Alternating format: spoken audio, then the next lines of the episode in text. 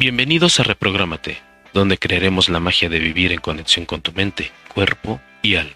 Un podcast original de Alema Psicoterapeuta. Cada semana expondremos un tema relacionado sobre salud mental, generando conciencia y el cuidado de la conexión entre nuestro cuerpo, mente y alma. En muchas ocasiones escucharás teorías sobre la salud mental, quizás formas que podemos hacer cambios en nuestra vida o simplemente mi pensamiento curioso. No malinterpreten, a veces solo serán los pensamientos aleatorios de Alema. Hola. Últimamente he escuchado como mucho sobre la mindfulness. Yo soy alguien que lleva muchos años haciendo mindfulness y quisiera platicarte. Ya hemos hecho un podcast sobre mindfulness pero hoy me gustaría eh, complementar como esta parte de mindfulness eh, y si te regresas un poquito a estos podcasts vas a poder encontrar eh, uno de mindfulness donde ahí está una técnica para poder hacer mindfulness. Pero hoy quiero platicarte un poco de cómo el mindfulness ayuda a la parte de los trastornos de ansiedad y los trastornos de depresión.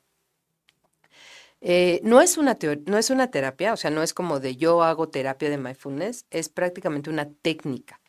Es una técnica eh, de eh, atención, atención presente, o sea, de tener atención en ese momento con tu respiración, con tu cuerpo, tener una atención en ese momento. Eso es mindfulness, estar presente en el aquí y en el ahora con una meditación de lo que está pasando con mi cuerpo.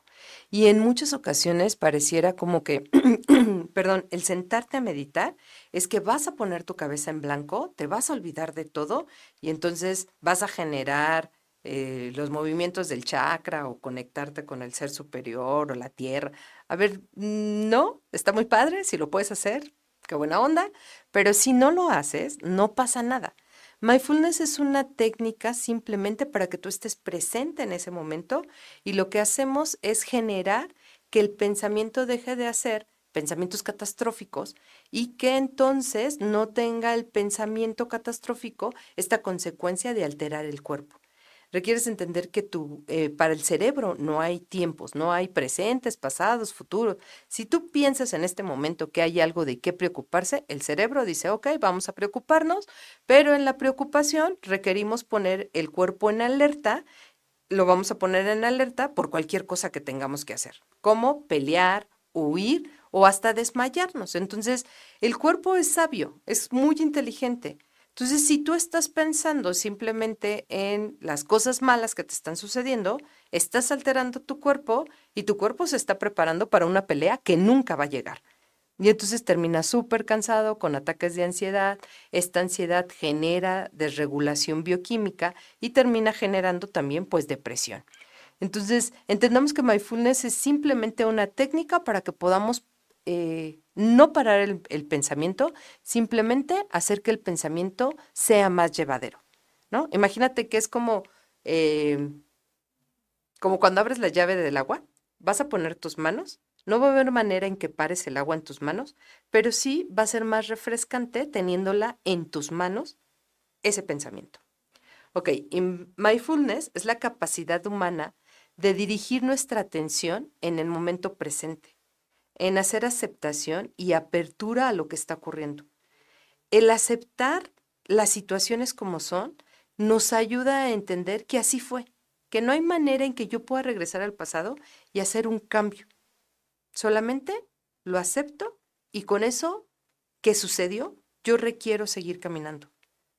Podría haber miles de pensamientos o miles de cambios que quisiera hacer al pasado, pero no existe. Entonces requiero seguir caminando y esto nos ayuda a tenerlo, el foco de atención en el presente. ¿Cuál es su origen del mindfulness? Pues prácticamente fue, su origen aparece con el budismo, aparece con eh, un enfoque de atención donde se fluye en, la, en el pensamiento, donde se deja que el pensamiento esté constantemente. Y en diferentes culturas hemos sabido sobre la, la meditación, no como el budismo, no es el budismo mindfulness, ¿no? Solamente aparece con estas técnicas budistas. En 1979, eh, un biólogo molecular empieza a hacer estudios que se llama John Kabat-Zinn en la Universidad de Massachusetts, empieza a hacer en el Hospital General y en la Universidad de, Massachusetts, eh, empieza a ver que los pacientes tenían mucho dolor, ¿no? Y que tenían un dolor crónico y que les dolía muchísimo. Y que a través de mindfulness, a través de la meditación y la respiración, no se curaban las enfermedades, pero bajaba el dolor. Que los pacientes que sentían mucho dolor, al hacer estos ejercicios de respiración con atención plena, el dolor disminuye. Y eso empezó a ayudar a que también su calidad de vida ayudara muchísimo que se sintieran mejor, que estuvieran más optimistas, que se tomaran el medicamento. Esto ayudó muchísimo. Y la fase, la, y se empezaron a hacer muchos estudios. Esto no es como el New Age y que lo inventamos o que Alejandra se lo creó en la cabeza. No, prácticamente tiene que ver con eh, una técnica y una base científica. O sea, sí hay una base científica de lo que podemos hacer. Y el cerebro funciona por automático, prácticamente. Deja que el pensamiento vaya como un changuito, imagínate, brincando de rama en rama. Y entonces va agarrando un pensamiento sobre el trabajo, un pensamiento de tu casa, un pensamiento de qué vas a hacer, un pensamiento del fin de semana. Y entonces esas redes neuronales pues hacen sus conexiones normales. Pero en esta repetición del pensamiento, tú generas emociones y generas también cargas bioquímicas del cerebro donde desestabilizas. Eso no quiere decir que vas a detener el pensamiento y que te vas a pensar en, este, en meditación, en blanco y vas a encontrar el nirvana. Porque si en este momento yo te digo, oye, eh, no pienses en un elefante blanco, ¿en qué crees que vas a pensar? En un elefante blanco. ¿Por qué? Pues porque al final de cuentas el pensamiento así es, nos va a llevar a la queja, a la lucha, a sentirnos, a hacer muchas cosas. Y lo primero que requerimos hacer para aprender mindfulness es no juicios. El pensamiento es solo pensamiento. No hay pensamientos buenos y malos. He escuchado a miles de pacientes decirme, es que lo que estoy pensando está mal. No, a ver, es un pensamiento. Y el hecho de que tú pienses en algo no quiere decir que tú seas mala persona tampoco quiere decir que lo que estás haciendo está mal, es un pensamiento simplemente. Y que en muchas ocasiones lo que requerimos hacer con ese pensamiento es dejarlo fluir. ¿Ok? Que, oye, es que yo pienso cómo me harta mi hija o mi hijo y entonces a veces quisiera salir corriendo. Ok, es un pensamiento. Quizá no lo vas a hacer. O quizás si te salgas a la casa a caminar, vas a regresar y a resolver las cosas. Es solo un pensamiento. Así es que lo primero que requieres hacer es quita el juicio.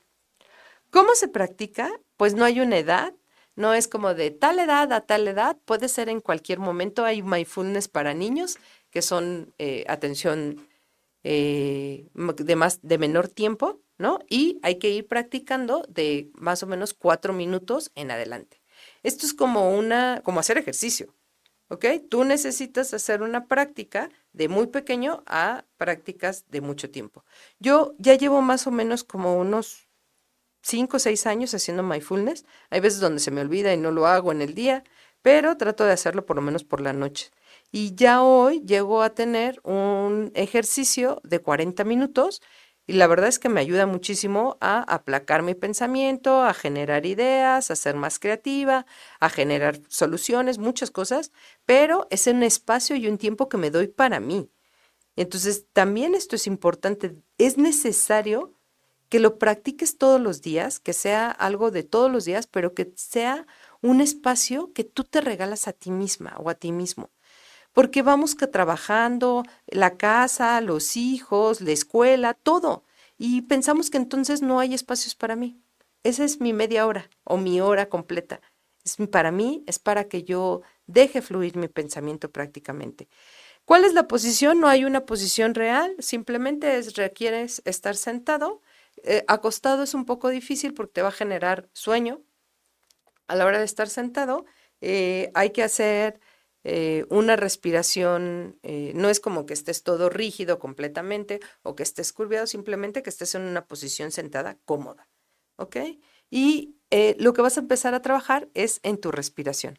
Inhalar y exhalar.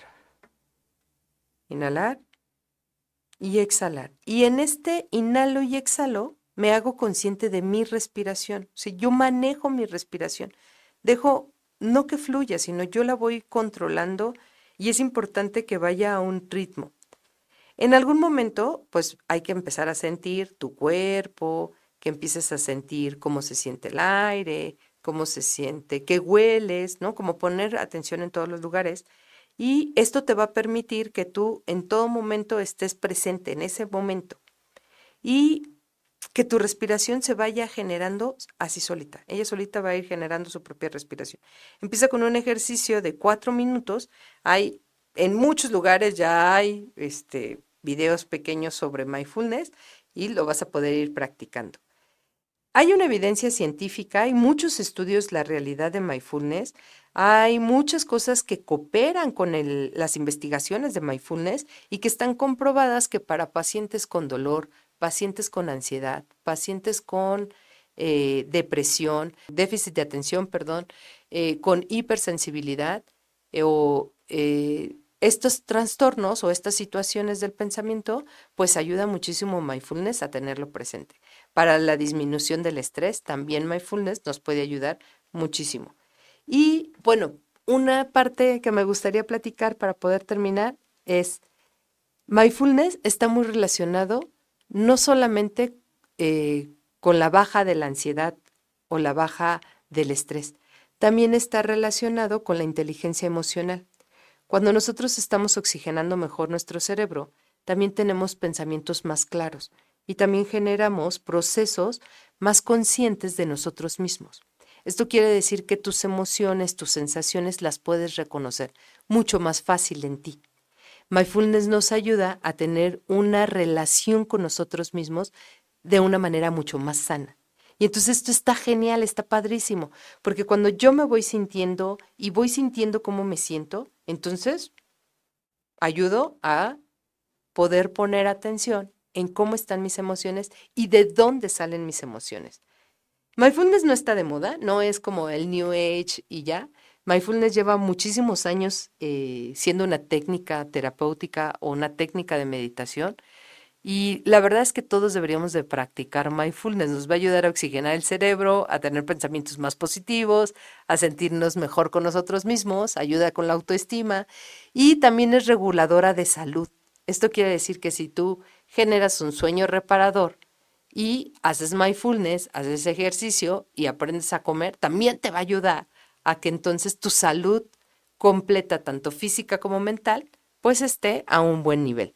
Entonces yo te recomiendo que hagas mindfulness, la verdad es que está súper padre y lo puedes hacer en grupos, lo puedes hacer solos, se puede generar, hacer un video y que ese video. Yo tengo un audio eh, que pues por lo regular cuando de repente ando como muy estresada, eh, me pongo mi audio y pues aunque sean unos 15 minutos, me regalo de tiempo para poder continuar.